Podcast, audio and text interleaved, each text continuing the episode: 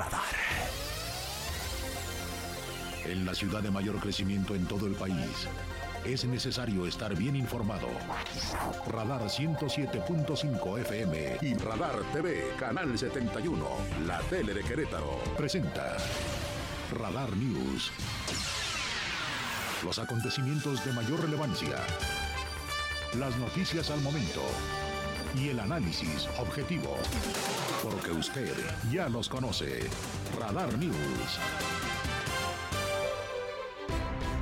¿Cómo están? Muy buenas tardes. Qué gusto saludarle en una nueva emisión de Radar News. Hoy Radar News en la empresa estamos en el espléndido recinto Orgullo de Querétaro, que es el Querétaro Centro de Congresos. Este día se realiza aquí, se inauguró de hecho a las 10 de la mañana y se desarrolla durante los siguientes dos días, esto es 7, 8 y 9 de septiembre, la Expo Encuentro Industrial y Comercial Querétaro 2022. Muy interesante la actividad. Hay cientos de expositores y muchas personas. ¿eh? Me ha llamado la atención que en el primer día del evento, de esta expo, haya tantísimo público. Hay cosas muy interesantes, vamos a platicar de ello, del presente y del futuro de Querétaro en el sector industrial y comercial con los dirigentes empresariales de ambos sectores. Vamos a platicar con el secretario de Desarrollo Sustentable, Marco del Prete Tercero. Y desde luego le tengo muchas noticias más. Hoy estaremos con la crónica de lo que ocurrió esta mañana en la Universidad Autónoma de Querétaro. Amigos y familiares de Valentina, la chica que antier por la tarde noche fuera asesinada en la segunda privada de Pino Suárez. Recibió un homenaje muy sentido, muy emocionante. Colocaron ahí un altar, eh, muchachos de la Universidad de Querétaro. Recordemos que su presunto asesino es estudiante de la licenciatura de Psicología Social. Toda la gente se solidarizó con Valentina la comunidad universitaria, sus amigos, sus familiares, y ahí estuvieron, me parece, de una gran sensibilidad y relevancia que se actúe de esta manera. Y es que hay que ponerle un alto contundente a la violencia contra la mujer expresada en diferentes formas y en eh, maneras tan brutales como el feminicidio. Basta ya, es importante trabajar en ello Querétaro tiene, de acuerdo al INEGI, el último, eh, el último de los reportes del INEGI, el primer lugar nacional en feminicidios. Es vergonzoso, como dijera en entrevista exclusiva aquí hace días el gobernador del estado, Mauricio Curi González. Bueno, vamos a ir hasta la UAC para revisar con mi compañero y amigo Alejandro Payán lo que se vivió allá en el Cerro de las Campanas, Tere García Gasca afirma que todos los feminicidios lastiman a la sociedad y hizo un llamado a evaluar las políticas públicas para erradicar la violencia en Querétaro. Dice lo que se ha hecho a lo largo de los años es evidente que ha sido insuficiente. Vamos a tener información nacional, los deportes. Hoy hay de nuevo Champions, el minuto a minuto de lo que ocurra en los partidos más interesantes. Juega Barcelona, juega Atlético de Madrid. Hay choques muy interesantes de equipos eh, ingleses también. Lo vamos a contar, por supuesto, y el minuto a minuto de lo que vaya ocurriendo. A muy poco de que rinda su primer informe de actividades Mauricio Curi. Tengo también reflexiones de diferentes ámbitos de la sociedad y el de ustedes, que es el más importante. Háganoslo saber, les recuerdo mi Twitter, arroba Andrés Esteves MX, la fanpage andresesteves.mx, que es la misma web con las noticias y mi portal, ahí donde está también el, el canal en streaming donde tenemos programación las 24 horas. También la fanpage Magazine TV Crop. Bueno, todo esto y la segunda parte sin desperdicio de la entrevista con el exgobernador Ignacio Loyola. En la serie Las entrevistas, hoy Loyola súper crítico, particularmente hablando de su partido y de quien fuera su sucesor, Francisco Garrido Patrón. En una de eh, los eh, cambios de gobierno, en una de las eh, transiciones menos tersas que ha habido en Querétaro. En primera persona habla Loyola Vera, hoy también diputado federal, sobre este asunto. No se la pierda. Gracias por su confianza. Aquí estaremos hasta las 3 días mediante para ceder la estafeta a esa hora a Radar Sports con Víctor Monroy y Roberto Sosa. Bienvenidos, bienvenidas.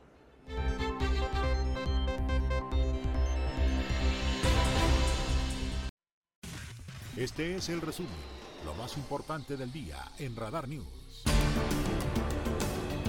Aquí lo más importante de la información de Querétaro en las últimas horas, transmitiendo hoy desde el Querétaro Centro de Congresos, donde a las 10 de la mañana el gobernador del estado, Mauricio Curi, que por cierto sigue recorriendo las instalaciones y teniendo reuniones privadas en las áreas eh, de oficina del Querétaro Centro de Congreso, están ubicadas en el segundo y tercer piso, que anda el gobernador acá reunirse con parte de su gabinete, Guadalupe Murguía Gutiérrez está abandonado ahora mismo el recinto y se está encontrando también Curi con empresarios presentes aquí. Bueno, aquí donde hoy, mañana y pasado mañana se desarrolla la Expo Encuentro Industrial y Comercial Querétaro 2022 con entrada gratuita le llevo también otras noticias, como el emocionante homenaje que se rindió en la Universidad Autónoma de Querétaro a la chica que fue asesinada antier por la tarde-noche en la segunda privada de Pino Suárez. Cientos de alumnos de la UAC, amigos y familiares de Valentina, la joven que fue víctima de feminicidio el pasado lunes, colocaron un altar y se congregaron en la explanada de la rectoría de la UAC para exigir un alto a la violencia que viven las mujeres en Querétaro y en México. Además, demandaron justicia contra el responsable de este delito. Carolina Martínez, estudiante de administración, convocó a este altar donde acudieron alumnos a presentar muestras de respeto hacia la joven. Pues considero que es algo muy importante, de hecho pues es de todos, no es mío, o sea, todas las personas que están aquí en este momento, pues siento que están siendo empáticas con la situación solamente. ¿En tu salón este, qué? ¿Qué grado estudias? ¿Qué carrera estudias? Yo no la conocía. No, pero tú, este, ¿desde dónde hiciste la convocatoria? Ah, pues estoy en administración, pero hice la convocatoria porque no había visto que alguien más publicara algo, ni las autoridades de la UAC hasta apenas, entonces no quería que pasara por alto.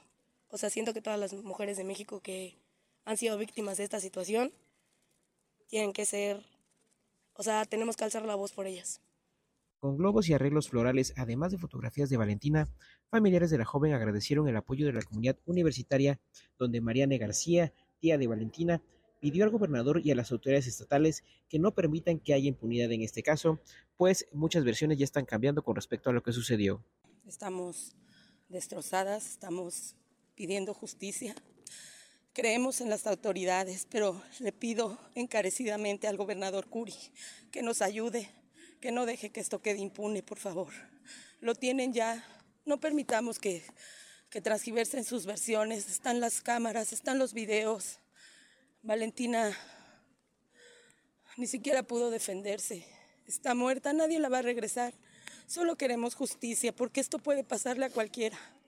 Le pido por favor al gobernador, presidente de la República, por favor, Necesitamos su ayuda, solo queremos justicia. Creemos en las leyes, no podemos permitir que siga pasando. Para Grupo Radar, Alejandro Payán.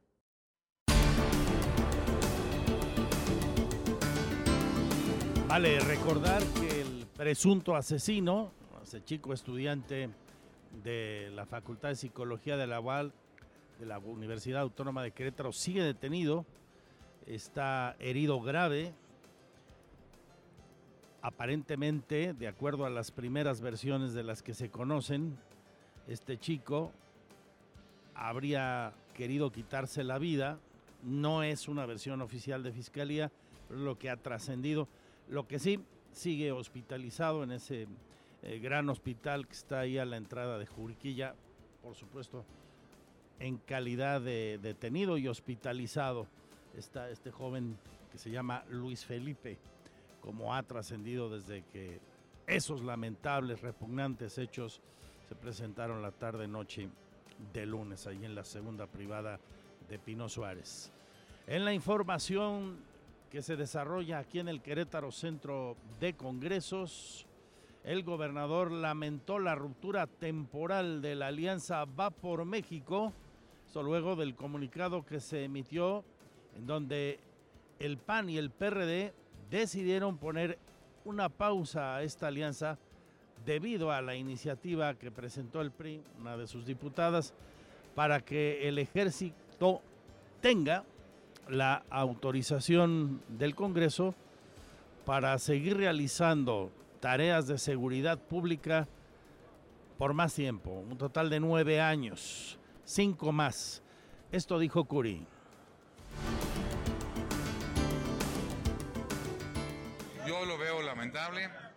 Ojalá y se pueda reconstruir.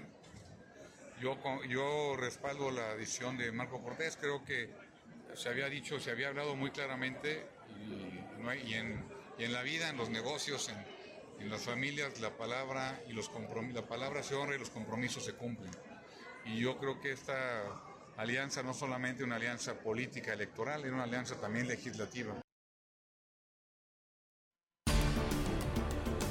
En otro orden de ideas, el gobernador confirma que volverá el desfile cívico-militar del 16 de septiembre.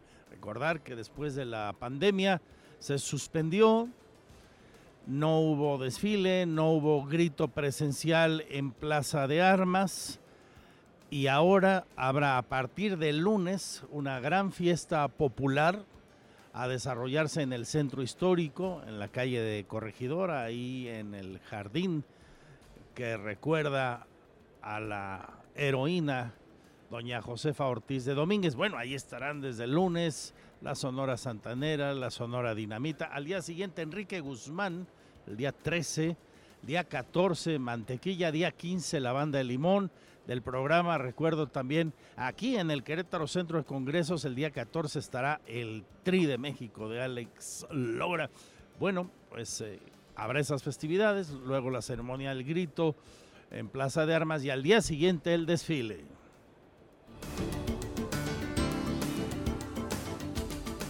Sí, la zona militar ya nos, ya nos convocó. Tengo entendido que no sé si es 10 o 11 de la mañana.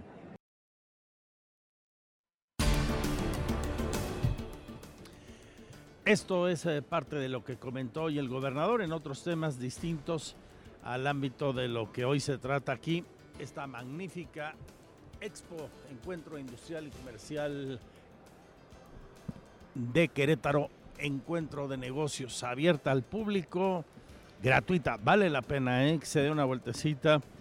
Realmente hay cosas muy interesantes que se están mostrando aquí, además del ámbito de las mesas de negocios que es lo que en materia de desarrollo económico pues más le interesa a la entidad promover aquí para que pues lleguen más inversiones, crezcan las que ya están aquí en la industria, en el sector terciario de nuestra economía y demás.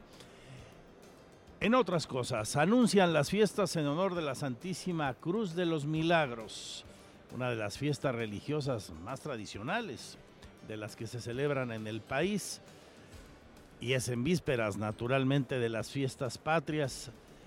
Este año regresan después de dos de no celebrarse de forma presencial y se realizan en el templo de la Santa Cruz. De hecho ya comenzaron y en ese barrio fundacional y en San Francisquito también.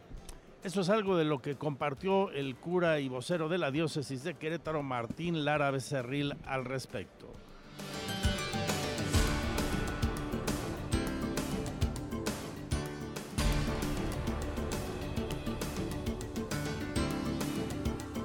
Bueno, le tengo eso, le tengo la opinión del clero sobre el informe de gobierno y el casi primer año de la administración de Mauricio Curi de sectores productivos y además reacciones a lo que hoy se debate en el país, pero por actores de Querétaro, como por ejemplo la discusión sobre la Guardia Nacional que se integrará, se debe venir a la Secretaría de la Defensa Nacional, lo que se discute en la Corte, hoy nueva sesión, para definir lo de la prisión preventiva en sus dos modalidades. Todo esto y muchísimo más hasta las 3. Les recuerdo, hoy segunda parte de la entrevista con Ignacio Loyola Vera.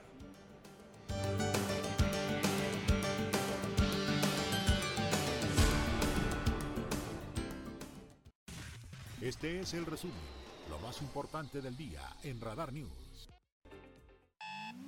Información policíaca, Radar News.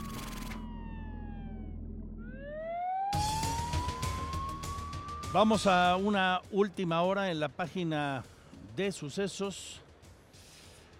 Ya quedó detenido quien estaba prófugo de la justicia, secretario de Seguridad Pública en el municipio de Huimilpan. Recuerda usted todo ese escándalo que se generó por allá en esa demarcación que tiene una parte metropolitana aquí con nosotros, muy cerquita del Querétaro Centro de Congresos, se ha dicho de paso. Bueno, voy contigo, Abraham Hernández, has estado ahí en el lugar de la información donde esto se ha presentado, la detención y presentación ante las autoridades judiciales del segundo probable interviniente responsable en el homicidio de un hombre en el municipio Huimilpense en julio pasado en un operativo policiaco. Quien era secretario, ya le digo a usted, de seguridad en aquel sitio. Abraham. Así es, Andrés. Muy buenas tardes. Y a todo nuestro auditorio. Comentarte, como bien adelantas, fue el pasado mes de julio cuando el propio, en ese momento, secretario de Seguridad Pública Municipal de Huimilpan y un oficial que lo acompañaba realizaron una detención de un, de un joven a quien le, le habrían provocado lesiones que derivaron en su fallecimiento días después de su detención. Luego de las investigaciones y peritajes correspondientes realizados por la Fiscalía General del Estado de Querétaro, se logró eh, comprobar la participación de estos dos elementos como probables responsables de haber provocado estas lesiones que derivaron en la muerte de este joven. Fue así que se solicitó que, eh, en este caso, el presidente municipal de Huimilpan eh, los presentara ante la Fiscalía General del Estado. Sin embargo, pues ambos eh, estaban prófugos de la acción de la justicia.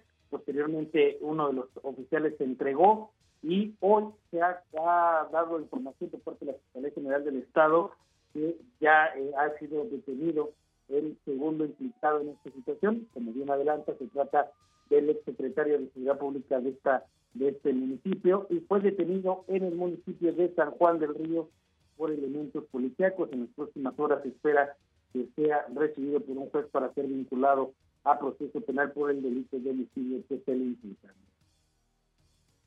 Bien, muchas gracias. Te agradezco, Abraham, la información. El tema sigue ahí entonces para seguir el proceso correspondiente. En más de la página de sucesos, le presento ahora la declaración de la rectora Teresa García Gasca, quien en medio del homenaje que hoy se rindió y del que hablamos hace un rato a Valeria, la chica asesinada antier la segunda privada de Pino Suárez, de Pino Suárez pide, pide Teresa García Gasca políticas más contundentes para abatir, para terminar con este cáncer social que hoy en Querétaro tiene un nivel altísimo, vergonzoso, dijo el gobernador hace apenas unos días aquí. Alejandro Payán. La rectora de la UAC, Teresa García Gasca, afirmó que todos los feminicidios lastiman a la sociedad, por lo que hizo el llamado a evaluar las políticas públicas para la erradicación de la violencia que han sido insuficientes hasta el momento. Cada vez que, tenemos un feminicidio nos preguntamos qué es lo que está pasando y qué pasa por la mente de la persona que lo comete.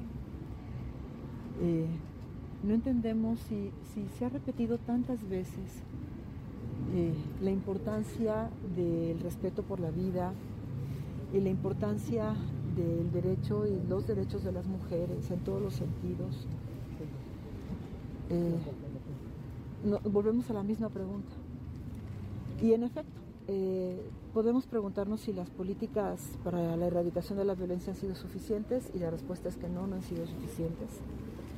Si las sanciones eh, son lo suficientemente fuertes como para inhibir estas, eh, estos actos y lo cierto es que no. Afirmó que al ser Querétaro el primer lugar nacional en temas de violencia de género, se exige más compromiso y realizar acciones verdaderas para erradicar la violencia contra las mujeres, pues el problema no se está analizando ni atacando de fondo. Para Grupo Radar, Alejandro Payán.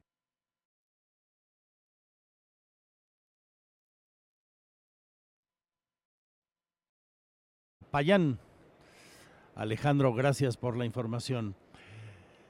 Tenemos otra reacción a propósito de esto, la del padre Martín Lara Becerril, como sabemos es el vocero de la diócesis de Querétaro.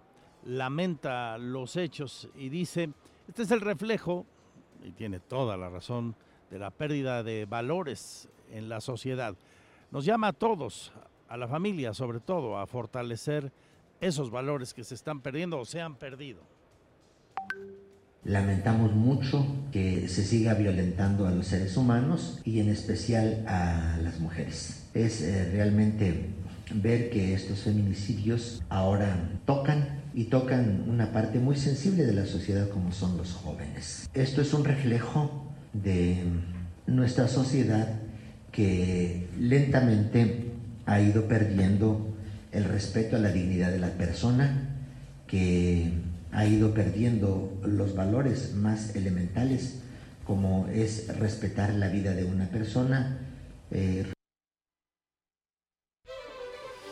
más sobre este asunto y le cuento todo lo que está ocurriendo en el Querétaro Centro de Congresos. Voy a platicar con el secretario de Desarrollo Sustentable, Marco del Prete, sobre este gran encuentro industrial y comercial de Querétaro hoy, mañana y pasado mañana con entrada gratuita y muchos encuentros, muchas reuniones de negocios que vale la pena que nos hable de ello Marco del Prete. Así que con esto enseguida, más tarde, segunda parte de la entrevista sin desperdicio.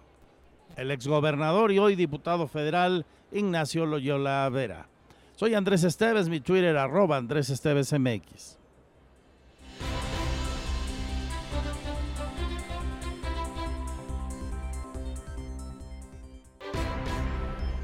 Desde el Querétaro Centro de Congresos, como lo he venido contando, esta segunda emisión de Radar News, estoy en la decimoctava edición presencial, cada cual con sus matices, incluso con modificaciones en su nombre, pero en esencia lo mismo, Expo Encuentro Industrial y Comercial de Querétaro.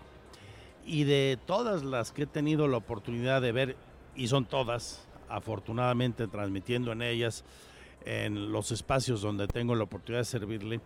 Hacía mucho que no veía tantos expositores, quizá nunca, todo el centro de congresos ocupado.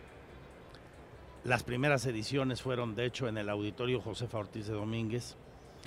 Todo el centro de congresos ocupado, y mire que es grande, y muchísima gente para el primer día del evento. Esto habla de que primero ya teníamos ganas de volvernos a encontrar. Secretario Marco del Prete, ¿cómo estás? Y que la gente quiere mover la economía, porque hay muchos encuentros de negocios. Efectivamente, Andrés, muchas gracias por, por acompañarnos en esta Expo Encuentro Industrial y Comercial, efectivamente en su decimoctava edición. Y bien lo dices, hay, hay, un, hay una euforia por volvernos a encontrar, por volvernos a estrechar las manos, por volvernos a ver a la cara, entregar el folleto mano a mano pero lo más importante es hacer negocios. Creo que eh, la, directriz del gobernador ha sido impulsar los, negocios, que las pequeñas empresas hagan negocio y en ese sentido hemos enfocado los esfuerzos para que así sea. Tenemos en, la exposición industrial casi 300 expositores industriales. ¿De qué tipo? pues prácticamente de todo, es automotriz, aeroespacial.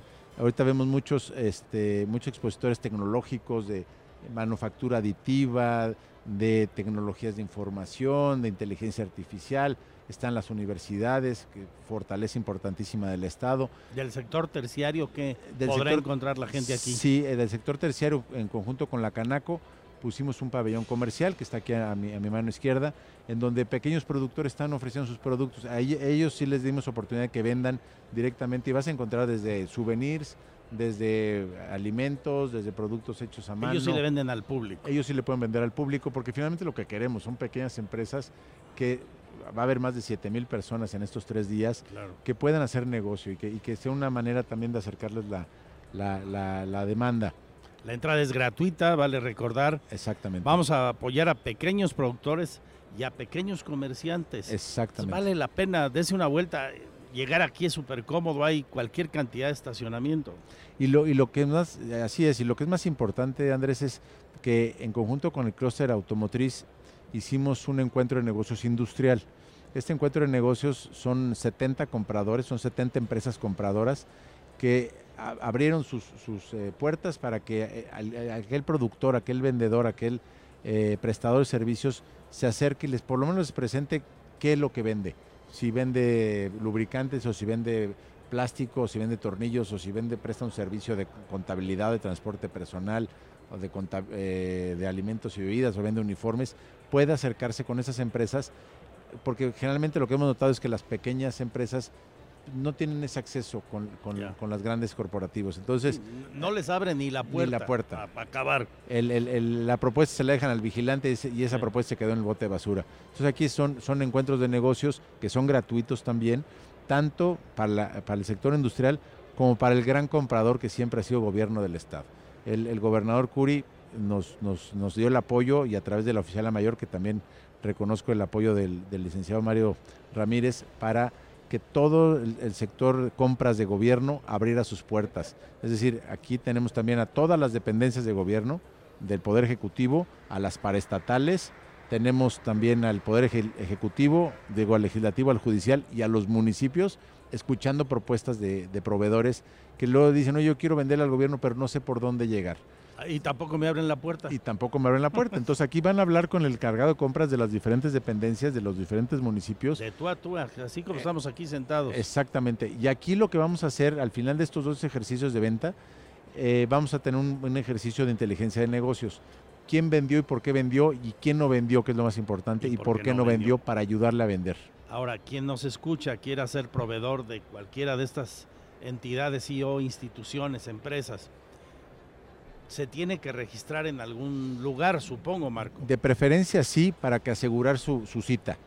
Eh, ahorita lo que nos está pasando es, hemos notado que algunos, algunos que ya se habían registrado no llegan, pues aquellos que no tienen cita ocupan ese lugar. Anda, Entonces, van- podrían llegar Podrían incluso. llegar este, sin cita y se les va a ir recibiendo a todos. Vamos a tratar de que recibir a todos. Eh, finalmente, pues son vendedores y como dice el gobernador, el vendedor, el El comerciante, buen vendedor se mete. eh, se mete y tiene Sí, sí, inmunidad al fracaso. No le importa que le digan que no, ¿no? De- Decía mi papá que en paz descanse, eh, que era empresario, comerciante, igual que el tuyo también, que en paz claro. descanse. Este, el no ya lo tengo. Exactamente, ya voy, ya no, ya lo ¿Qué tengo. lo- pierdo? Voy a ganar, ya con que me reciban ya, ya gané, ¿no? Entonces, y ese es algo que estamos, estamos esforzándonos.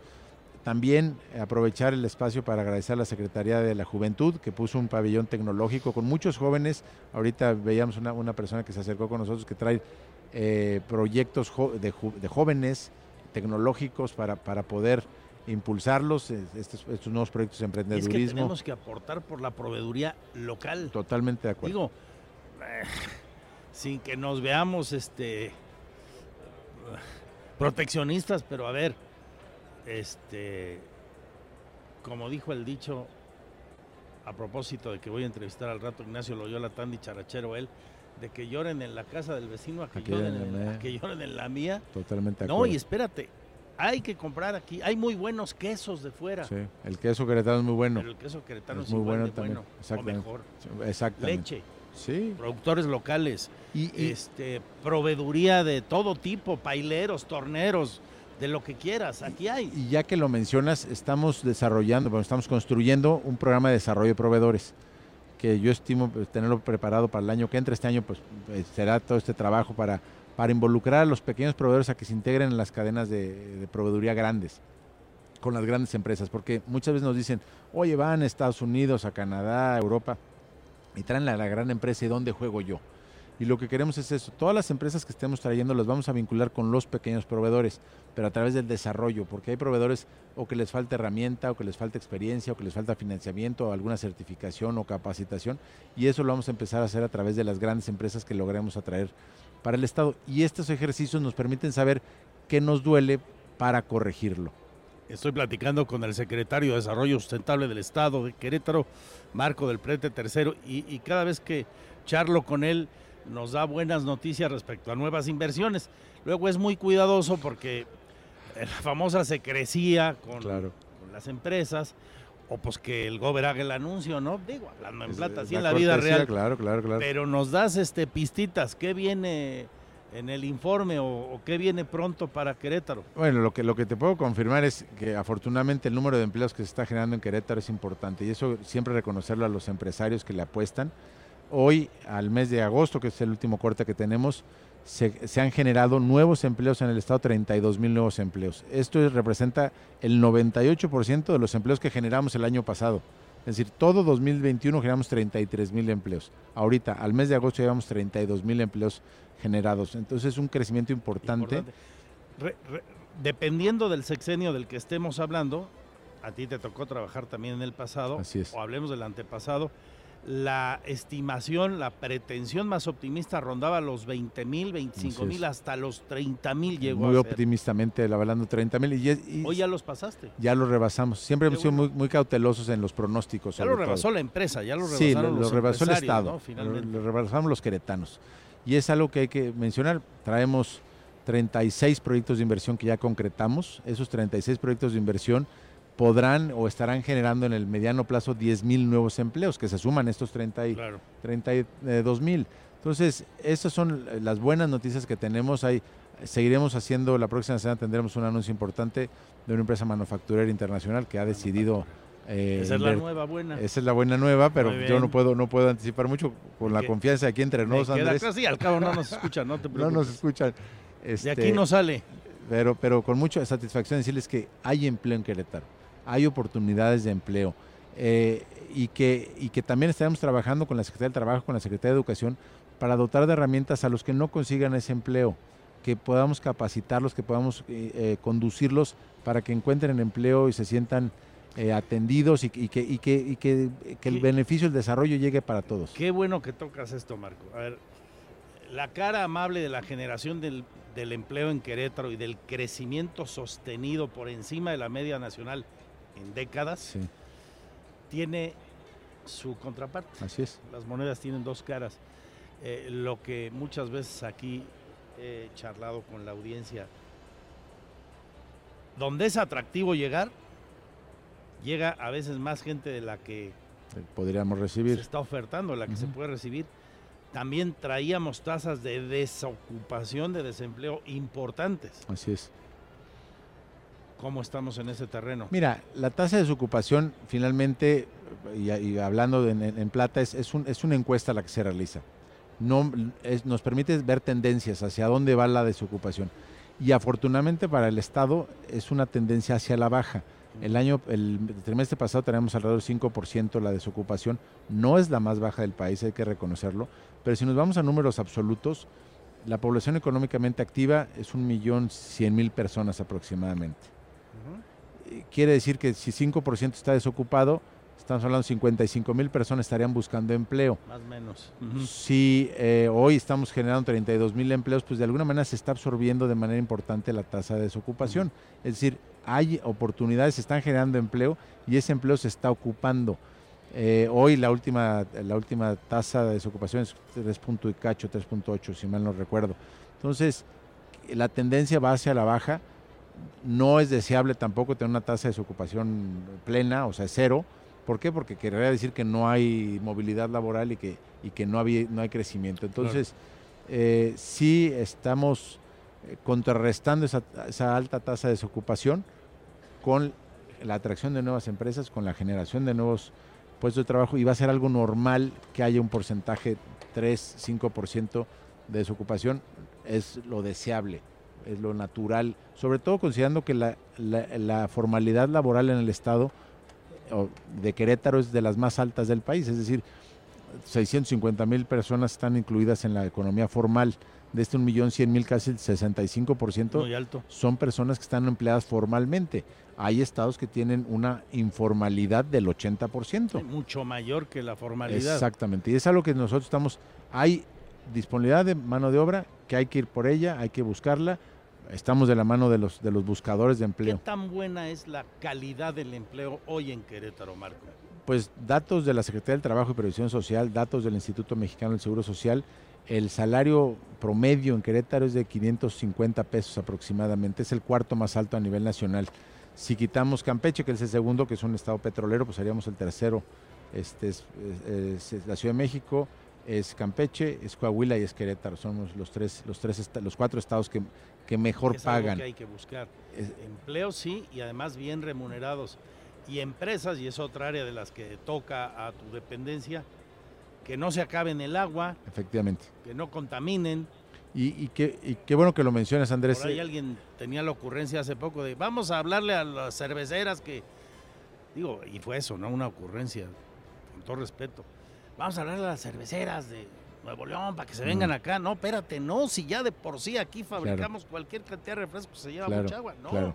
empresas que no consuman agua y no contaminen. Y hacia allá vamos también. Parte de los esfuerzos de la Secretaría de Desarrollo Sustentable es eh, generar una, una, una agenda ambiental que esté equilibrada con la agenda económica. Es decir, vamos a seguir impulsando que se generen empleos, que se siga invirtiendo a través del cuidado del medio ambiente. Es algo que no podemos eh, soslayar ni olvidar, que es nuestra responsabilidad el cuidado del medio ambiente del gobierno como pro- eh, proponedor de políticas públicas y del ciudadano como receptor de esas de esas políticas públicas en las cuales ya tenemos un sistema de economía circular, ya estamos implementando mecanismos de descarbonización, que son palabras que ya empezamos a oír cada vez más frecuentemente. Lo de descarbonización a lo mejor suena como que muy etéreo, pero es algo muy real. Ya los grandes corporativos, las grandes eh, eh, firmas automotrices están pensando en ser carbono neutral para el 2030 desde el Estado estamos haciendo que nuestras empresas empiecen a, a- a entrar en ese, en ese ruta de, de- de cuidado del medio Qué ambiente. bueno que lo dices, porque además, y ojo, eh, hablando de negocios, y lo compartía con un empresario gasolinero muy importante hace días. Está sobreofertado el sector de las gasolinerías en Querétaro. Y la tendencia marcada como obligación por las propias grandes armadoras es que cada día va a haber menos autos que consuman Así es. gasolinas. gasolina. o Sí, diésel. el vehículo eléctrico es una realidad. Vehículo eléctrico. El vehículo eléctrico es una Y realidad. nosotros somos autoparteros y, y estamos muy vinculados a ese sector. Tenemos que ponernos mucho las pilas. ahí. pero con mucha, con mucha satisfacción de que sí somos autoparteros, pero estamos migrando nuestra producción hacia esos vehículos, ese tipo de vehículos. vehículo híbrido Al vehículo el híbrido, al eléctrico, al autónomo. Aquí en Querétaro bueno. se diseña el vehículo autónomo, se diseñan componentes para el vehículo autónomo. Aquí en Querétaro eh, está el Centro de Investigación y Desarrollo Continental que está desarrollando aplicaciones para los vehículos autónomos en un entorno de ciudad inteligente. Entonces, estamos dando un paso adelante hacia, el- hacia las tendencias globales actuando de manera local. La economía circular, la descarbonización, la autonomía vehicular, entre otras cosas. Señor Don Marco del Prete Tercero, que le vaya usted muy bien, caballero. mucho. Gracias a quien nos ve en la tele, en Radar TV, en el 71 de WIS, y a quien nos sigue en la más potente y escuchada frecuencia de la radio informativa en todo el centro del país, 107.5. Sigo con ustedes en mis redes sociales, Twitter, arroba Andrés Esteves MX, casi las dos, dos minutos para la hora.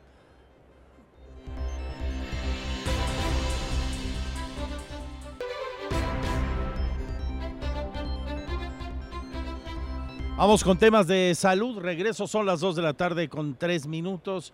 Hoy la doctora Martina Pérez Rendón da a conocer que será en octubre cuando arranque la vacunación contra la influenza, que en su momento pegó duro, nunca como el COVID, pero pegó duro también. Fue una crisis de salud pública y llegó para quedarse. Hoy es una enfermedad más de las vías respiratorias, pero hay que cuidarnos, que es a lo que aspiramos suceda con el COVID, finalmente. Tendremos que seguir cuidándonos y vacunándonos. Andrea Martínez. En octubre se pretende arrancar la vacunación contra la influenza en el estado de Querétaro para la temporada invernal 2022-2023, dio a conocer la secretaria de Salud Estatal, Martina Pérez Rindón. Precisó que están a la espera de la confirmación por parte del gobierno federal sobre el número de dosis que podrían llegar para este año. Sin embargo, adelantó que se podrían recibir entre 500.000 y 520.000 vacunas que se distribuirán entre el IMSS, el ISTE y el sector salud. Mira, nuestra meta siempre oscila alrededor de 500, 520 mil dosis en todo el sector. Estoy hablando IMSS, y Secretaría. Nos esperaríamos que más o menos, más o menos siguiéramos manejando como esa misma cantidad. Pérez Rendón sostuvo que como cada año el objetivo es iniciar la vacunación contra la influenza con los grupos vulnerables, entre los que se encuentran adultos mayores, personas con discapacidad y menores de 5 años. La titular de la Secretaría de Salud Estatal destacó que esta campaña se pretende llevar a cabo de octubre a diciembre de este año. Para Grupo Radar, Andrea Martínez. En el reporte COVID se sumaron 46 nuevos casos la tendencia es claramente a la baja y sostenida. En este momento tenemos un total de casi 180 mil contagiados en lo que va de esta terrible pandemia. 179 mil 311 casos, como está viendo usted ya en la señal de Radar TV y le cuento aquí en la radio. En el ajuste de defunciones entre las autoridades federales y estatales nos reportan seis personas para las últimas horas con lo que el número de muertos alcanza la cifra de 6.784 personas. Nuestro más sentido pésame, como siempre, a todas sus familias.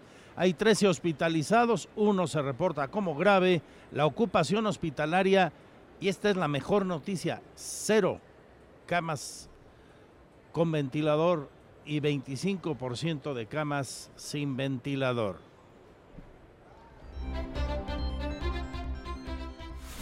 Economía y finanzas. Radar News. Sigue habiendo un gran movimiento de personas en este evento desde donde transmitimos hoy como ocurrió hace 18 años con la primera eh, expo presencial, en realidad 20, porque dos años no, hubo presencial. Y ahí estábamos y aquí estamos y le decía hace un rato a Marco del Prete que nos explicaba desde el ámbito de lo oficial, desde el gobierno, qué es este evento. Decía entonces al secretario sustentable, yo nunca había visto para un primer día tanta gente y expositores de tan buen nivel y variado como el que hoy tiene Expo a la que podemos asistir gratuitamente hoy, mañana y pasado mañana. Señor presidente de Canacintra, ¿cómo estás? Saúl Magallanes. Andrés, buenas tardes, gusto de saludar. Ya liberando tensión. Ya, ya, estamos tranquilos, este fue un éxito hasta ahorita y sigue siendo un éxito la expo, estamos muy contentos. Ya ahorita al rato un este un brindis acá con en, el feudo de nuestro amigo Jorge Rivadeneira, tu antecesor. Armas, cruzamos aquí el patio, dijo uno. Y listo, ¿Eh? ya para quitar todo el estrés. Oye, pero valía la pena el esfuerzo, ¿no? Valió la pena. Cuéntanos desde el ámbito del sector productivo que tú representas en la Cámara Industrial más importante del Estado. ¿Qué está resultando y a qué aspiran en esta expo? Mira, es muy importante ahorita, este, son 300 expositores los que están aquí. ¿Cuál es la idea? Que se tenga, que se hagan negocios sobre 2.500 millones de pesos en tres días. Es muy importante. 3.500 2.500 millones. 2.500, perdón. Esa es, como la meta. Esa es la meta. Esperemos tener muchos más. ¿Cuál es la idea del negocio? Pues el negocio es que aquí están las empresas más importantes del Estado. Se reúnen para buscar proveeduría, muchos bienes y servicios que necesita la empresa. Entonces es muy importante lo que siempre hemos dicho nosotros, activar las cadenas productivas del Estado es fundamental para tener una economía más fuerte. ¿Cómo van? Sé que es pronto, el primer día de actividades, los encuentros de negocios, las mesas donde pues se busca proveeduría y áreas de oportunidad por otra parte. Van bien, desde la primera hora se estuvieron teniendo y se siguen teniendo ahorita este, reuniones de negocio. Realmente el corte lo vamos a saber hasta mañana en la mañana cómo salimos el día de hoy y así sucesivamente inclusive también el número de, visitantes, también lo vamos a saber el día de mañana. Hoy podemos asistir y mañana, ¿hasta qué hora? Va a ser mañana, es hoy, mañana y el viernes, hasta las 6 de la tarde. Creo que el viernes cierra un poco antes, El me decía Marco, sí, cuatro creo. Cuatro o cinco. Perfecto. Gratis. Sí, gratis totalmente, nada más registrarse. Los invitamos a que vengan. Realmente hay mucho negocio y pueden ser parte de los 2.500 millones que tenemos esperados en, en hacer este negocio. Los invito a que, a que vengan, se registren y pasen a la expo. Sí. Si no se registraron, se la van jugando a que haya una cita. Exactamente. Pero también está ocurriendo. También está ocurriendo. Digo, si no hay, si no está el nego- si no está la reunión B2B directamente, pues puedes llegar y pararte en el stand, pedir información o, o dar información. Ahora, de esos poco más de 300 expositores, ¿en qué áreas destacarías presencia? ¿En qué ramas del sector industrial hay más? Pues ahorita tenemos automotriz, tenemos aeronáutico, de tecnología de la información, creo yo que un poco más automotriz, pero también hay varias empresas de servicio, también tenemos a los compañeros de Canaco acá con, con este con Fabián. con Fabián, sí, con, con este con negocios de Canaco. Entonces, muy interesante. Que ellos sí tienen venta directa, por Ellos sí tienen venta directa en este momento. Ustedes por las características Sí, por de el una tema industria. de logística es imposible. No venden enchiladas, ¿verdad? Exactamente. Hay que Hay muchas máquinas que si ves están funcionando, algunas máquinas fabricadas aquí con partes de productores de aquí. Entonces es muy importante también este eso, ¿no? Ver qué tecnologías tenemos aquí y conocernos entre nosotros es importante. Ya hacía falta, ¿no? Sí, después de dos años y reactivar la economía. reactivar la economía. Va a ser muy importante y este creo yo que que va a ser muy muy bueno para todos los queretanos. para Más allá de las cifras oficiales que ya conocimos, ¿cuál es la expectativa que el sector productivo de Querétaro tiene para este año, Esaú? Tenemos alrededor del 8%, es lo que pensamos que vamos a crecer después ¿Tanto? de venir. Pues eso es, eso es lo que pensamos que podemos llegar después de venir tan, tan este, negativo. Ahorita se está teniendo un buen impulso y se está recuperando lo que, lo que no se había crecido. Dicen sé- en el rancho, después está- de tres años de jodidez, ya que vengan las buenas, ¿no? Ese es un número optimista, pero creo yo que siempre hay que estar optimistas. Y Querétaro por décadas ha estado por encima de la media media nacional, en crecimiento. Es Esperemos retomar esa buena costumbre. Sí, llegamos a tener 4%, 6% de crecimiento en algunos años. Obviamente, ahora con lo- en los últimos dos años, pues estuvo casi, estuvo negativo. Estuvo, más bien no se creció, pero no se decreció. Nos mantuvimos, que también es buena noticia. Y ahorita Claro. pues nos estamos recuperando. Esaú Magallanes, muchas gracias. Muchas gracias a ti, Andrés. ¿Cuánta gente está integrada hoy? ¿Cuántos socios tiene Canacintra? Sobre 450 tenemos al día de hoy, afiliados. Ha habido un Ha crecimiento habido un crecimiento, sí. De Como cuánto en 60% porcentual. más o menos. 60% En un año, en un año. Sí. Oye, esa es una cifra muy importante. Bastante, Porque más allá de que hayas captado a quienes ya estaban en Querétaro y los lograste convencer de que se inscribieran, supongo que hay muchos nuevos que son nuevos. precisamente las nuevas inversiones. Exactamente, nuevas inversiones y sobre todo, por ejemplo, también aquí la expo, la gente que viene y expone, pues también quiere ser parte de la cámara. Entonces es, nos atrae este, bastantes nuevos afiliados a este tipo de, este tipo de eventos. Hay página de Facebook, hay página en internet. Tenemos sí, Para quien quiera consultar de Canacintra, nos compartes eh, el contacto y es la dirección. canacintraqro.com.mx. Canacintra Cro. QRO, cro.com.mx. Y Muy ahí bien. vienen todas las redes sociales. Gracias, Esaú. Muchas gracias a ti, Andrés. Muy Saúl amable. Magallanes, presidente de Canacintra, con ustedes y nosotros en esta charla. Las 2 de la tarde con 13 minutos.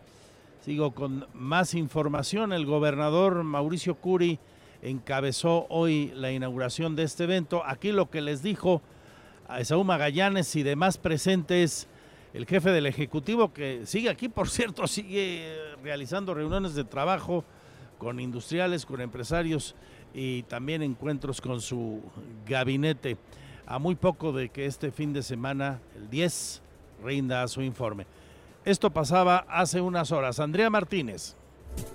Del 7 al 9 de septiembre se lleva a cabo la Expo Encuentro Industrial y Comercial Querétaro 2022, el evento empresarial más importante del Estado que tiene por objetivo generar y fortalecer vínculos de crecimiento para la entidad y la región. Esto luego que durante los últimos dos años había sido suspendida a causa de la pandemia. Durante la inauguración en el centro de congresos, el gobernador Mauricio Curi González destacó que con este tipo de eventos se continúa con la recuperación económica del Estado. Además, sostuvo que como gobierno estatal tienen que dar las condiciones para que los empresarios hagan negocio con certidumbre jurídica, seguridad patrimonial, física y laboral. Ustedes sigan haciendo empleo. Querétaro, ya cerramos el mes de agosto con 665 mil empleos en el Seguro Social y estamos convencidos que la única forma de bajar la pobreza es la empresa. Empresa como la de ustedes, socialmente responsable, entrones, trabajadores y de corazón, muchas gracias por estar acá. Que Dios las y los bendiga a vender, vender, vender, que hagan mucha lana, que vendan mucho y, y adelante con la reactivación económica. Por su parte, el secretario de Desarrollo Sustentable Estatal, Marco del Prete III, detalló que en 6.400 metros cuadrados de exposición participan empresas de los sectores aeroespacial, agroindustrial, automotriz, electrodoméstico, servicio de apoyo a negocios, maquinaria y equipo con capacidad para desarrollar cadenas de suministros nacionales. En este encuentro hay un pabellón industrial donde participan 188 empresas. También en coordinación con la Secretaría de la Juventud Estatal, hay un pabellón tecnológico en el cual se cuenta con 45 participantes, donde estudiantes y emprendedores presentarán productos innovadores. Agregó que en coordinación con la Canaco hay un pabellón comercial donde 57 MIPIMES mostrarán y ofrecerán sus productos o servicios. Del mismo modo, reveló que de la mano con el clúster automotriz se realizarán encuentros de negocios en el que se tiene el registro de más de 70 empresas compradoras, 603 empresas que quieren proveerlas y más de 1.657 citas aprobadas. Del prete tercero apuntó que también se realizará un ejercicio denominado compras públicas de gobierno, el primero en el país, donde más de 60 dependencias de los diferentes órdenes de gobierno ponen a disposición de 200 proveedores sus necesidades de compra. Además, recordó que este viernes, en coordinación con la Secretaría del Trabajo Estatal, en este marco se realizará la Feria del Empleo para Profesionistas, donde se ofrecerán 1.200 plazas vacantes y 20 empresas empleadoras. El titular de la CDSU señaló que esta dependencia tiene la encomienda de generar las condiciones para que el crecimiento de Querétaro sea potente, sostenido y sustentable por instrucción del gobernador. Para Grupo Radar, Andrea Martínez. Cierro esta página con una buena noticia del ámbito nacional. Las exportaciones de nuestro país a los Estados Unidos están subiendo un 18.5%. Con esto ligan 17 avances. Subieron en julio y totalizaron 37.814 millones de dólares para acumular 17 meses, ya le digo, con avances a esta tasa anual. Es la información oficial que se está generando en estos eh, momentos. Una buena noticia, sin duda, estas alzas al hilo ante la información que produce el Departamento de Comercio. Y hablando de comercio, y retomo el tema de este magnífico encuentro de negocios y expo, encuentro industrial y comercial, le agradezco al presidente de la Cámara de Comercio que esté aquí con nosotros. Fabián, ¿cómo estás? Qué gusto saludarte. Qué gusto, qué gusto ¿Eh? estar aquí, de verdad. Es tu casa. Muy contentos de reencontrarnos en el encuentro Expo. Ya hacía falta, ¿no? Sí, vaya que sí. Lo comentaba con Esaú, tu homólogo de Canacintra, con el propio secretario del Prete, lo decía el gobernador en la mañana, lo escuchábamos hace un ratito. Urge reactivar la economía y cosas como esta nos beneficia, ¿no crees? Es una buena noticia, sobre todo porque después de dos años tener la posibilidad de reencontrarnos, de poder reactivar y fortalecer la economía en un momento también bien clave que viene siendo este último cuatrimestre del año, en el cual tenemos que fortalecer mucho la posibilidad de estar generando eh, networking, estar encontrándonos para hacer negocio y sobre todo eh, también la posibilidad de volver a, estar en un espacio en el cual poder ubicar las tendencias que hay en los negocios.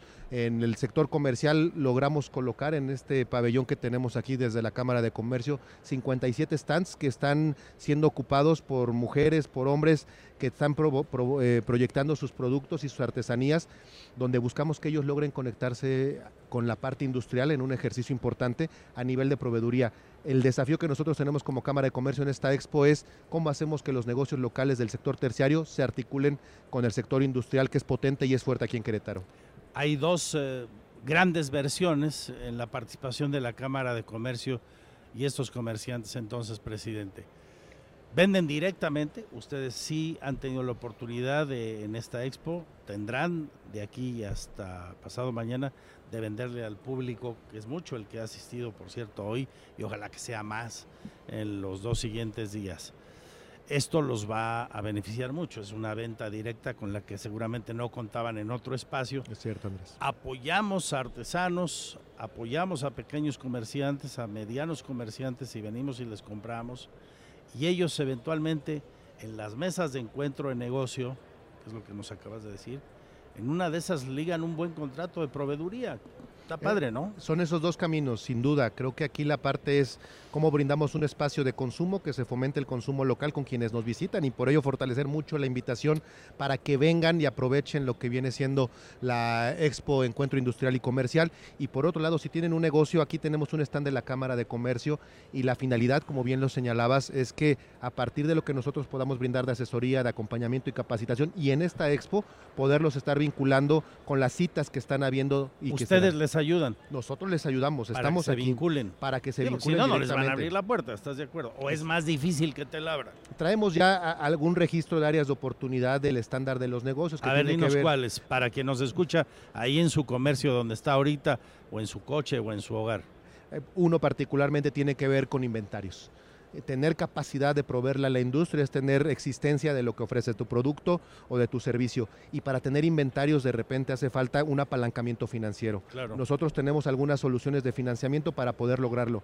Número dos, algunas certificaciones que dependiendo del sector y la industria, la automotriz, la logística, la aeronáutica, hay certificaciones clave que nosotros ya tenemos al menos los consultores, los capacitadores que pueden ayudar y acelerar para cumplir con ese requisito y poder tener la capacidad de ser proveedor de la industria. es cuando realmente una cámara, en este caso la Canaco, que tú encabezas, Fabián Camacho, este, pues le sirve a sus socios, ¿no? Le sirve a su comunidad, no nada más valor. para cobrar una membresía.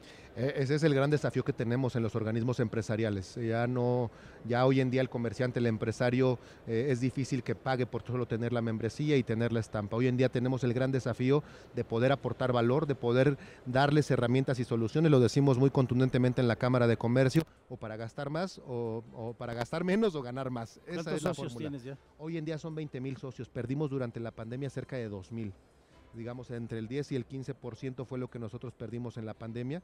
Y, eh, y el escenario que tenemos son eh, cerca de 96 mil unidades económicas que, re- que están en todo el estado y buscamos seguir creciendo en esa ¿Qué sintonía. sector se ha recuperado más pronto y cuál sigue muy fregado, Fabián? El sector de la tecnología, de los servicios, es el sector que más rápidamente se ha dinamizado. Tiene que ver con muchos elementos, naturalmente. Venta de software. Venta de software, programas. venta de consultoría, etcétera. Y el que más lento, el turismo, el de eventos sociales y el de la vida nocturna, que son, hay que recordarlo, los que más tardíamente se comenzaron a recuperar. Sí, y a los que en materia de restricciones más se les cargó la mano. Sin duda, sin duda, digo, el tema de la confluencia de, de visitantes, de turistas, eh, fue eh, un desafío, eh, la sana distancia y todos estos criterios que todavía lo recordamos bien, terminó prácticamente siendo hasta la última semana de noviembre, si mal no recuerdo, la primera de diciembre del año Sí. Cuando este tipo de negocios cambiaron de escenario y pudieron comenzar un proceso de reactivación. Al menos en estos tres giros, el proceso de recuperación se data todavía hasta el 2025 para poder regresar a cifras cercanas a las de 2020. Y finalmente, invítanos aquí en esta zona que está a mi mano izquierda, entrando al primer piso, está el área del pabellón comercial. ¿Qué vamos a encontrar? ¿Qué podemos comprar aquí para quien nos está escuchando y termine de animarse a venir? Fíjate, tres invitaciones. Que vengan al pabellón comercial, van a encontrar eh, ingenio, creatividad y compromiso de productores y artesanos que vienen y nos ofrecen nieve artesanal, miel, que nos ofrecen productos de belleza fabricados también por ellos, de mujeres y hombres pertenecientes a la Cámara de Comercio. Por otro lado, también al stand de la Canaco, para que se acerquen y puedan recibir asesorías si están buscando emprender, buscando tendencias, buscando fortalecer y conectarse a la industria, también esa es la invitación. Y tercero, que vengan a las citas de negocio Eso es bien importante. Importantísimo, eso es lo más importante. Eso es lo más Don importante. Fabián Camacho, gracias amigo. Gracias, mi estimado. Vamos a una pausa a las 2.24, regreso con una entrevista más exclusiva de Radar News, sin desperdicio, no se la pierda. Segunda entrega de la charla con Ignacio Loyola Vera.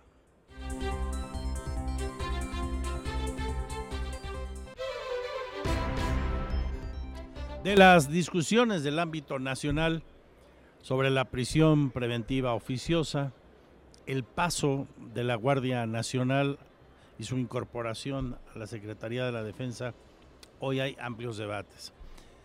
Por si le faltara a la caldera del diablo, si me permite usted, algún elemento, resulta que en medio de estas dos discusiones surge una iniciativa de la diputada Yolanda de la Torre, priista, en donde propone ampliar la autorización a las Fuerzas Armadas de México, la Defensa, la Marina, para que actúe en las calles, o sea, en tareas de seguridad pública. Y por ahí se descompuso el acuerdo, la alianza PRI-PRD-PAN. Si usted me permite, déjeme agregar otro elemento. La posición muy controvertida y difícil que tiene el presidente del PRI, al señor que le dicen sus cuates, Salito, que está convocado a un problema legal de desafuero en la Cámara de Diputados, con lo que esto quiera decir. Más su bronca allá donde gobernó en Campeche con Laida Sansores y el riesgo de que en una de esas lo anden mandando al frescobote, según los más críticos. Bueno, con todo este coctelito llega la iniciativa de doña, de doña Yolanda, perdón, y el PAN y el PRD dicen, a ver, el PRI está incumpliendo el acuerdo para no modificar temas que tienen que ver con la militarización del país en cualquiera de sus formas o establecer reformas a la Constitución. Así que si el PRI sigue por ese camino, nosotros nos vamos. Y hoy, tanto el señor Marco Cortés, dirigente nacional del PRI, como la dirigencia del PRD especialmente en la Cámara de Diputados, con el queretano Luis Espinosa Cházaro, dicen, suspendemos temporalmente la alianza, va por México. El anuncio se dio minutos antes de que Alejandro Moreno Alito tuviera su conferencia de prensa programada para las 10, donde acabó anunciando que van a apoyar la iniciativa de doña Yolanda para extender el permiso para que las Fuerzas Armadas realicen labores de seguridad. Luego entonces, técnicamente, hoy la alianza pendió un hilo. Después del anuncio de PAN y PRD vino, como le digo, la conferencia de prensa del dirigente priista. ¿Qué dijo el señor Moreno? A su juicio, pareciera no entendió bien lo que le dijeron, dice que la alianza no está en riesgo y sostuvo que no hay ruptura. Pues no sé qué quiera decir eso cuando minutos antes te dicen, en este momento está suspendida, punto, suspendida. Y si tú sigues por ese camino, se acabó la alianza, tronó la alianza PAN, PRD y que por otra parte, déjeme preguntarle a usted, que de esto conoce y mucho, dígame si no puede representar como una especie de balazo en el pie, pensando en las elecciones del próximo año, en feudos priistas, Coahuila y el Estado de México, de lo poco que le queda al PRI, importante, bastiones importantes, y de cara al 24, cuando las tendencias electorales hoy favorecen a Morena, por un lado, y por otro lado no se ven figuras sólidas, atractivas hoy por parte de la oposición para competirle a, la corcholata que en su momento sea insaculada por el presidente. Digo, porque así va a ser, lo de la encuesta es un bonito eufemismo, ¿no? Bueno, así las cosas. Hoy el gobernador habló del tema. El gobernador de Querétaro, Mauricio Curi González, lamentó la ruptura temporal de la Alianza Va por México. Esto luego del comunicado que se emitió en donde el PAN y el PRD decidieron poner una pausa a esta alianza debido a la iniciativa que pretende presentar el PRI para que el ejército permanezca en las calles al menos hasta el 2028. De esta manera, el mandatario estatal sostuvo que respalda la decisión del presidente del Comité Ejecutivo Nacional del PAN, Marco Cortés, pero confía en que se pueda dar nuevamente esta alianza. Yo lo veo lamentable, ojalá y se pueda reconstruir. Yo, respaldo la decisión de Marco Cortés, creo que se había dicho, se había hablado muy claramente, y, en, la vida, en los negocios, en, las familias, la palabra, y los la palabra se honra y los compromisos se cumplen. Y yo creo que esta alianza no solamente una alianza política electoral, es una alianza también legislativa. Aunado a ello, Curi González consideró que la ruptura de esta alianza cambia la forma de ver el panorama de cara a las elecciones del 2024, ya como partidos independientes. Refirió que el PAN debe reconsiderar todo para poder llegar competitivos a las elecciones presidenciales. El gobernador añadió que Acción Nacional ha demostrado que también gana solo como es en Querétaro, en donde se han tenido resultados contundentes siempre y cuando haya unidad entre la militancia. Para Grupo Radar, Andrea Martínez. Mucho, mucho se va a hablar de estos tres temas de los que hemos comentado. Participe con nosotros, Twitter, arroba Andrés Esteves MX. Y ahorita mismo le recuerdo los de radar. Y enseguida, la entrevista con Ignacio Loyola Vera, segunda entrega.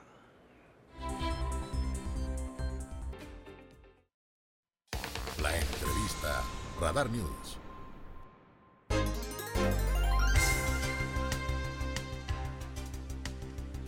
Vamos con la segunda parte de la conversación con el primer gobernador del PAN en Querétaro, Ignacio Loyola Vera, ya por 1997, contra todo pronóstico, ganó la elección a la gubernatura del estado y hoy es diputado federal después de haber competido otra vez en la calle, no buscando una diputación plurinominal, es legislador federal allá en San Lázaro.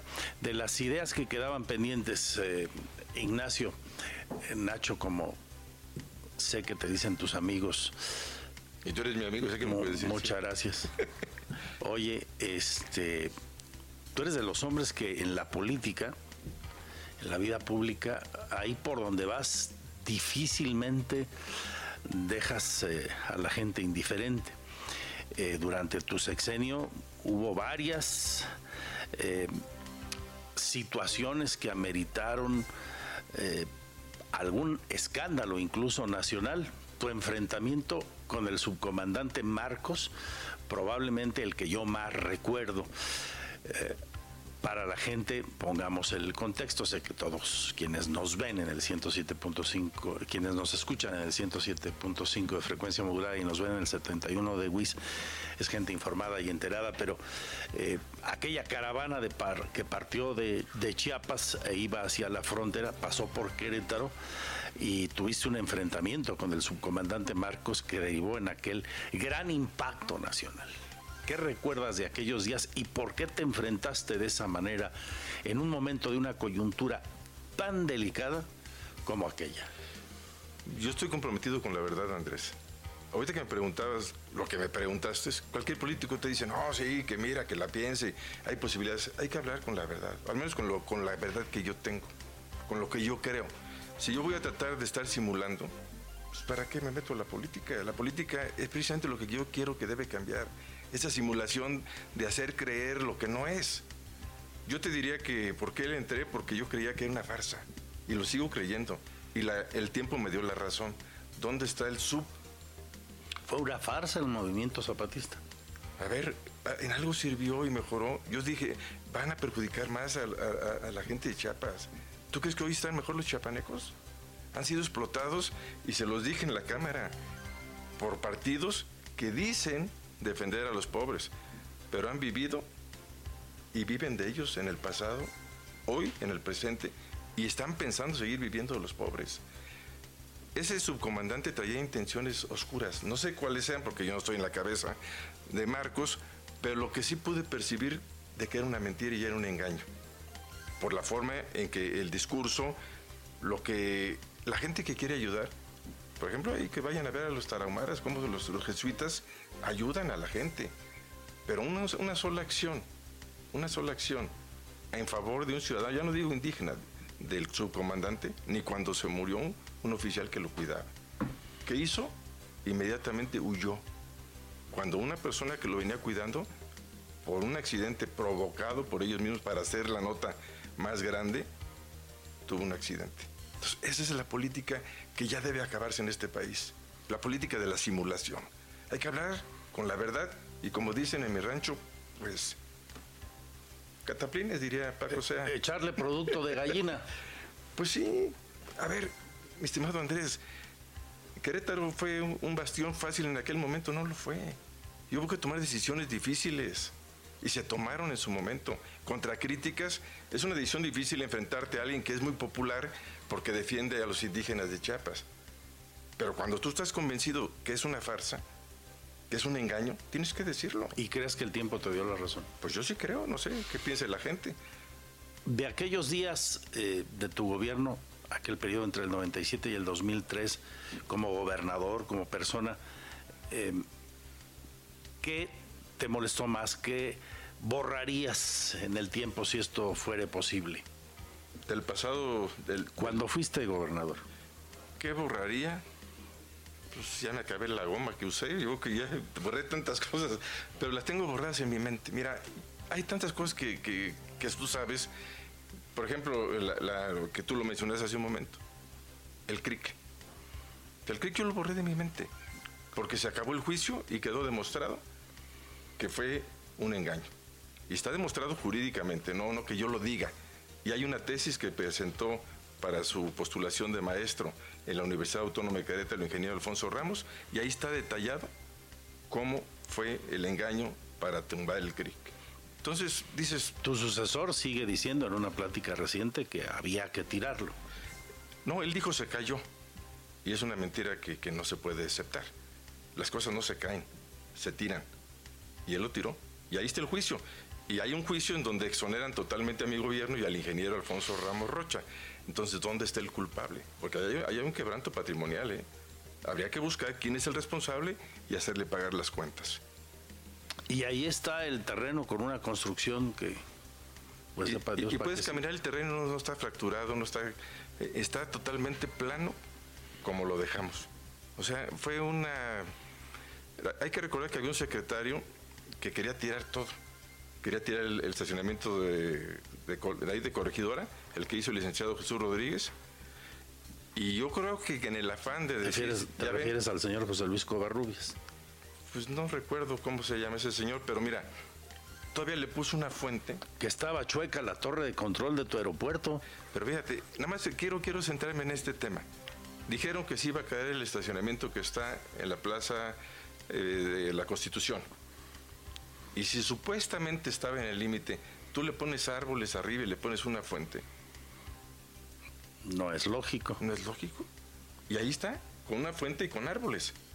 En el terreno de, del creek que tiraron, después le pusieron encima, y hay fotografías de ello, pallets completos de adocreto por diferentes partes para ver si se sumía. Mejor se los llevaron porque nunca se modificó el terraplén. Y mucha gente sabe, y los constructores queretanos principalmente, que fue un capricho. ¿Cuál fue el objetivo? No lo sé. Si, lo, si yo lo supiera, te diría, esto fue el motivo por el que tiraron el creek. El que yo me puedo imaginar es que es un creek construido del nivel de los que estaban construyendo a nivel federal con el 30% del costo. Para mí que ese fue el motivo.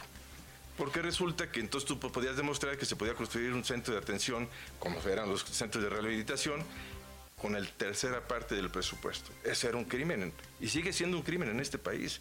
Si tú eres honesto, dijo alguien, eso no, eso no funciona en la política. Tú tienes que estar repartiendo, eso se tiene que terminar ya, Andrés.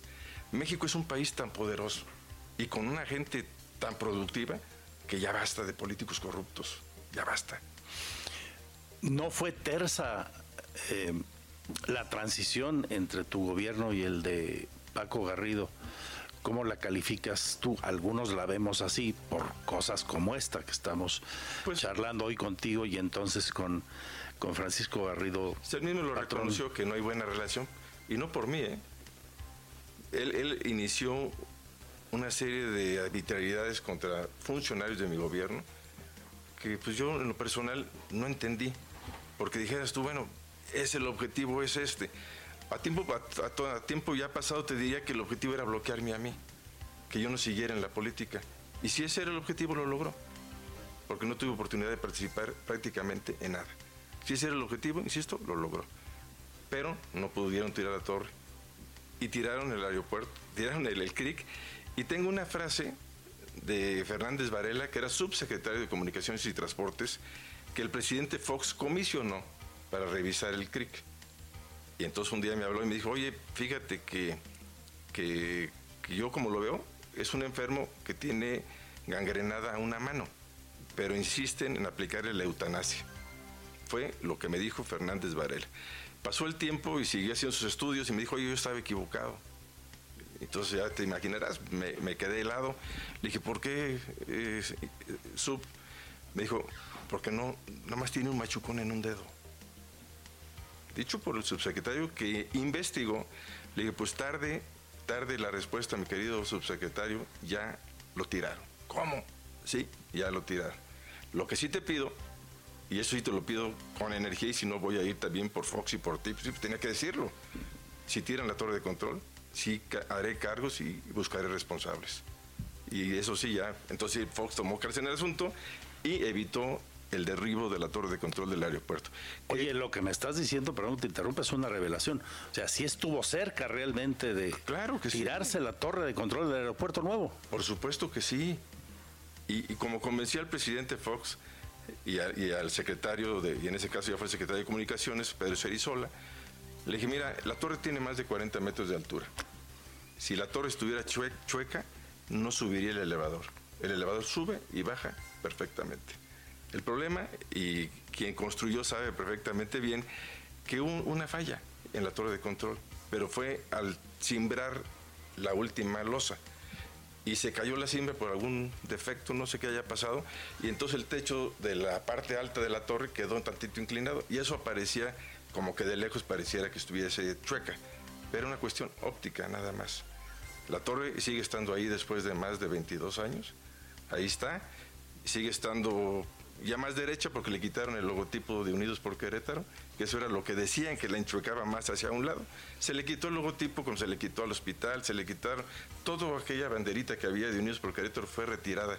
Y qué bueno, porque también yo sí creo que, que las obras son de la gente, no es de ninguna persona. Eh, Em, iba, iba a razonarla, iba a estructurar la pregunta lo mejor posible. Em, las pausas son necesarias a veces para eso. ¿Sigue siendo así de mala la relación entre Garrido y tú entonces? No, pues no existe. No hay relación. No hay relación. Digo, también yo te diría así que... Sí te he visto en comidas de exgobernadores con él. no en la mítica leyenda, en la mítica y legendaria de, de, de, de Decía- cosecho, pero sí en, abuelo- otras, sí en otras. Decía mi abuelo, lo cortés no quita lo valiente. Si él llega, pues él me saluda. Y si yo llego después, yo lo saludo. Pero hasta ahí. Y fíjate lo paradójico, él y tú, tú y él, fueron los dos panistas que al mismo tiempo hicieron campaña, cada cual en su, en su rollo. Por supuesto, tú eras candidato al gobierno del Estado, él solo a la presidencia municipal, pero coincidieron muchas veces, seguramente diseñaron muchas estrategias juntos en su momento. Ninguna. Para quitarle al PRI la gubernatura. Ninguna. Ninguna. Cada quien trabajaba por su lado. Entonces la bronca viene desde entonces. No, no, no. Que, lo que pasa es que yo nunca me imaginé. Y no me quiero que me digas, y tú eres periodista y conoces la historia de Querétaro, si, si tú alguna vez has visto o has leído o has escuchado. Ya te está un- hablando. Un video o un audio. Este, nah, todavía no estamos en línea. También, digo, este, conozco tecnología, no creas tú que. Yo sé que si aquí dijera una cosa, dije, oye Andrés, por favor, quite esto. Bueno, está bien, por tratarse de ti, vamos a hacer aquí una pequeña edición. Pero Eh, Yo creo que no, ¿eh? Pero bueno, Ah, te, decía que, que- que si tú encuentras donde yo haya declarado en contra de Paco Garrido de su administración como presidente municipal, nunca. La gente tomó una idea que, que era muy, un trabajo conjunto porque yo siempre mostré prudencia, porque no, no podíamos manifestarle a la gente que había diferencias. Él, por ejemplo, quería poner eh, la solución de los ambulantes en otra parte, que finalmente se puso donde y que ya lo quitaron. Qué bueno, porque se distorsionó totalmente. Él aportó los carritos de, del- pero íbamos trabajando en conjunto. O sea, no, no quiere decir que si yo veía una cosa que se hacía bien en el municipio, pues la apoyábamos totalmente.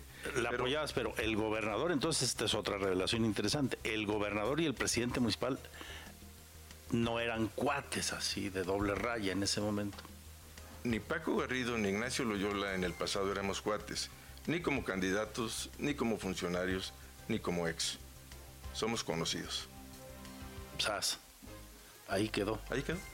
Y con un conocido, pues no tienes que estarlo frecuentando, no tienes que estar sabiendo qué hace, no lo Oye, de, visitas. aquel- de aquellas leyendas que quedaron, eh, que me platicaba, unas las viví y otras me las platicaba gente de tu primer círculo, algunos amigos que por cierto ya se adelantaron en el camino.